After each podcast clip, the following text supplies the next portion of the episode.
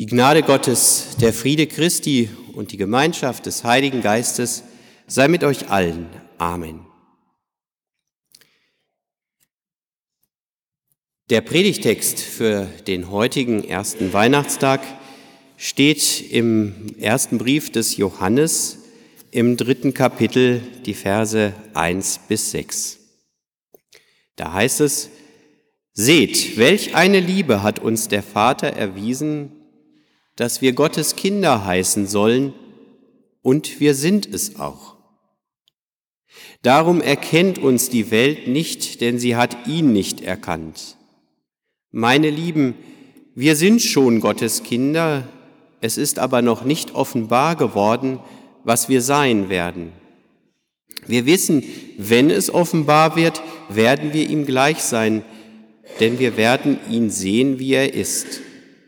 Und jeder, der solche Hoffnung auf ihn hat, der reinigt sich, wie auch jener rein ist.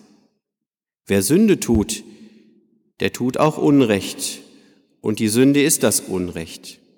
Und ihr wisst, dass er erschienen ist, damit er die Sünden wegnehme, und in ihm ist keine Sünde.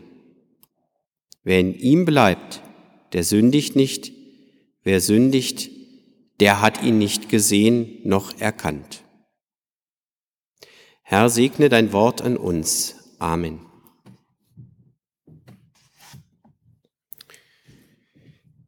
Liebe versammelte Gemeinde, der Weihnachtsmorgen hat für mich immer einen besonderen Zauber. Nach der freudig gespannten Aufregung des gestrigen Abends ist nun alles zur Ruhe gekommen. Als Kind bin ich dann gerade früh aufgestanden die Eltern und der große Bruder schliefen noch. Ich schlich mich ins Wohnzimmer, um mir nochmal all die Geschenke anzuschauen und mit meinen neuen Spielsachen zu spielen. Ernüchternd war es für mich jedes Mal, als dann am Tag nach Weihnachten mein Vater wieder arbeiten musste und alles wieder so normal war. Der Zauber verflogen, der festlich geschmückte Tannenbaum mit seinem silbernen Lametta den wir am Heiligabend noch bestaunt hatten, wirkte plötzlich wie so ein Störenfried in unserem Alltag. Was war denn schon noch von Weihnachten übrig geblieben?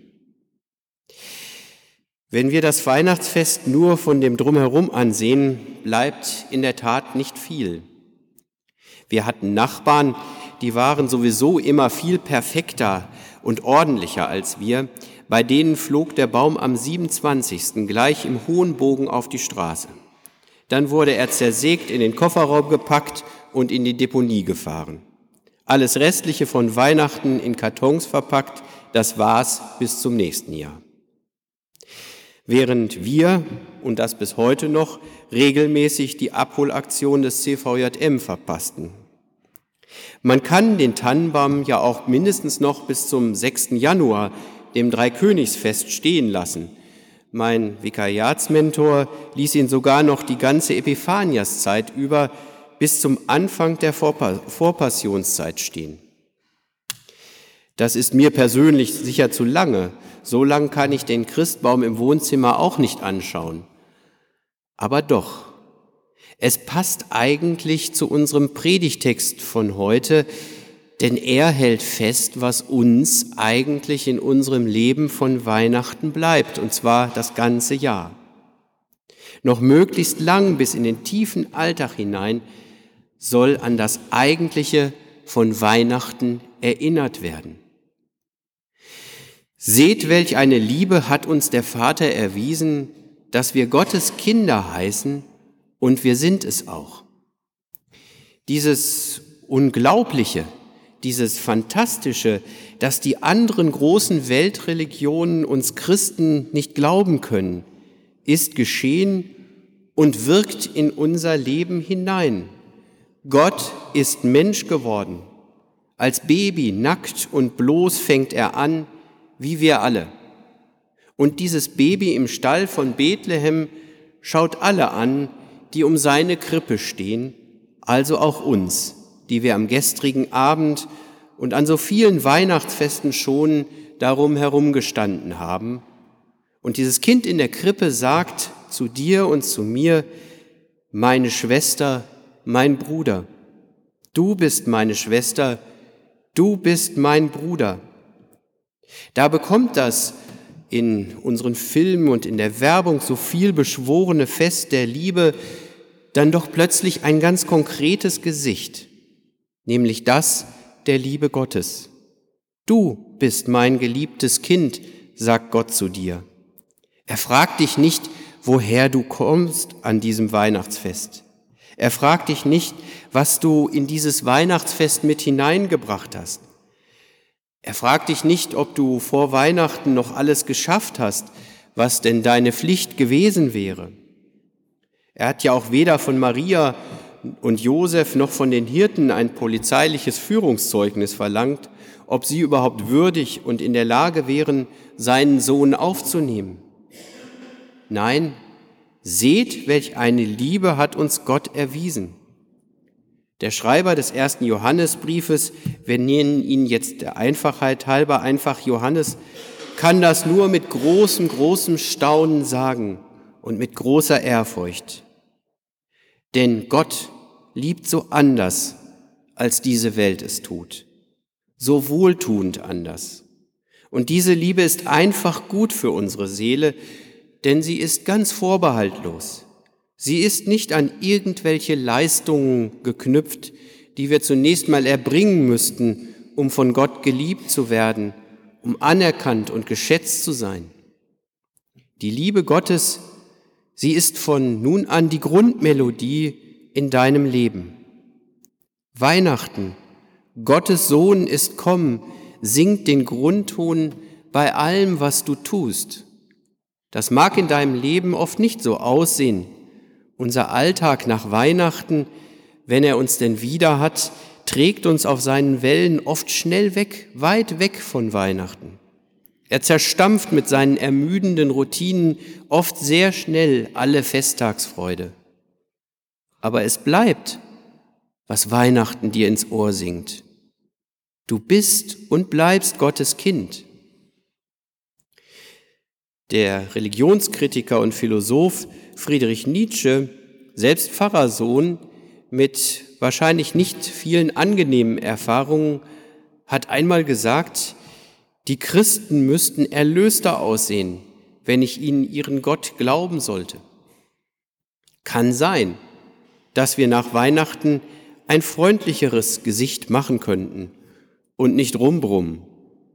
Aber so ist das eben. Wir leben was wir von Gott her sind, in dieser Welt, mit all ihren Anforderungen, Herausforderungen, Enttäuschungen, mit ihren Kämpfen, den kleinen und den großen Siegen und den kleinen und großen Niederlagen.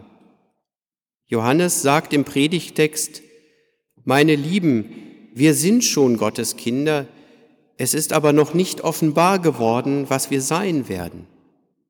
Wir wissen aber, wenn es offenbar wird, werden wir ihm gleich sein, denn wir werden ihn sehen, wie er ist.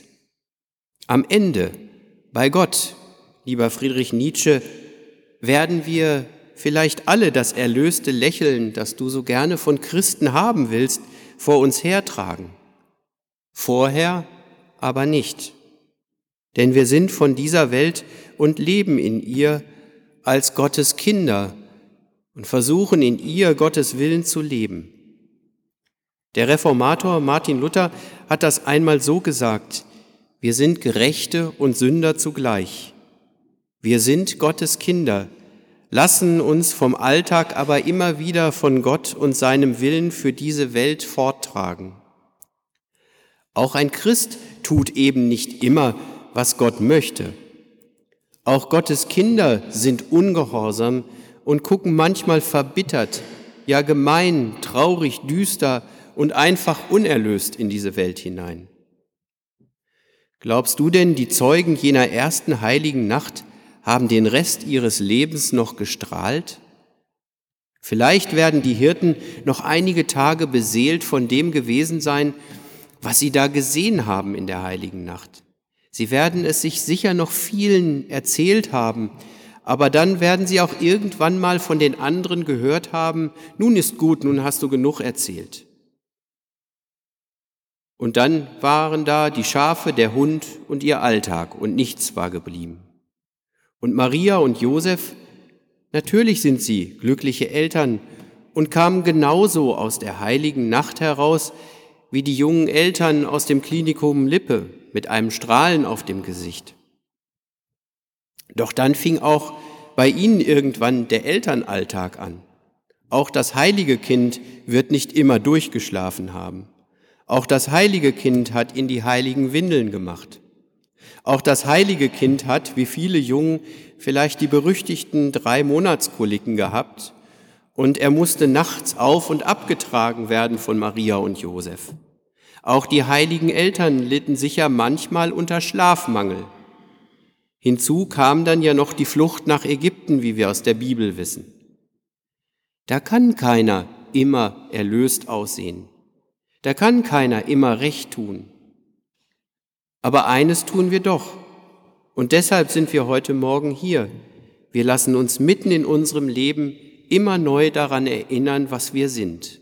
Kinder Gottes. Johannes schreibt, ein jeder, der solche Hoffnung auf ihn, auf den menschgewordenen Gott hat, der reinigt sich. Dieses Reinigen, das ist ein sehr altes Bild noch aus der Zeit des Jerusalemer Tempelbetriebes. Die Priester reinigten sich vor ihrem Dienst. Sich reinigen. Gemeint ist hier, dass du, der du dich in deinem Leben als Gottes Kind weißt, nicht einfach so vor dich hinleben wirst. Du wirst es merken, wenn dich dein Alltag mal wieder weit von dem wegträgt, was Gott von dir erwartet, Du wirst es eben nicht einfach achselzuckend zur Kenntnis nehmen und sagen, so ist es eben im Leben. Du wirst sagen, nein, so ist das Leben, das Gott von mir möchte, eben nicht. Und dann fängst du an, auch in deinem Alltag nach dem Kind von Bethlehem zu fragen, immer wieder und immer neu, was es dir zu sagen hat in all dem, was beruflich und privat von dir verlangt wird. Das Kind im Stall wurde zum Mann, der uns die Nächstenliebe vorgelebt hat, der niemanden ausgegrenzt hat, der mutig seine Stimme gegen Unrecht erhoben hat. Ein kleiner Weltveränderer. Er hat da, wo er war und lebte, angefangen, die Welt zu verändern, und er wurde dann zum großen Weltveränderer, getragen und gezogen von der Hoffnung auf Gott, die er uns Menschen gepredigt hat. Und du, wirst nach Weihnachten versuchen, ihm zu folgen. Das gehört dann aber auch zum Christsein dazu, dass wir wissen, wie Jesus können wir es nicht machen. Wir sind immer auch zum Scheitern verurteilt. Manche Nächsten zu lieben, verlangt von dir einfach übermenschliche Kräfte. Und manchmal läufst du auch gegen Wände. Und deswegen daran erinnert uns der Johannesbrief heute auch noch, Deshalb leben wir aus der Vergebung Gottes. Christus ist erschienen, um die Sünde hinwegzunehmen, schreibt Johannes. Erlöst brauchen wir Christus, wir Christen nicht auszusehen. Einen glaubwürdigen Christen macht aus, dass er weiß, ich lebe jeden Tag von neuem aus der Gnade Gottes, aus seiner Liebe heraus. Nur aus dem Bewusstsein, ich bin Gottes Kind, lebe ich. Und das, lieber Nietzsche, macht einen Christen, dem du seinen Gott glauben kannst, aus. Weihnachten ist eben kein Zauber.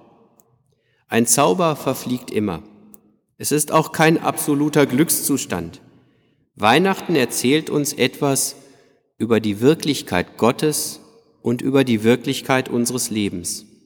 Und die ist schlicht. Du bist und bleibst Gottes Kind, was auch immer nach Weihnachten auf dich zukommen mag. In Jesu Namen. Amen.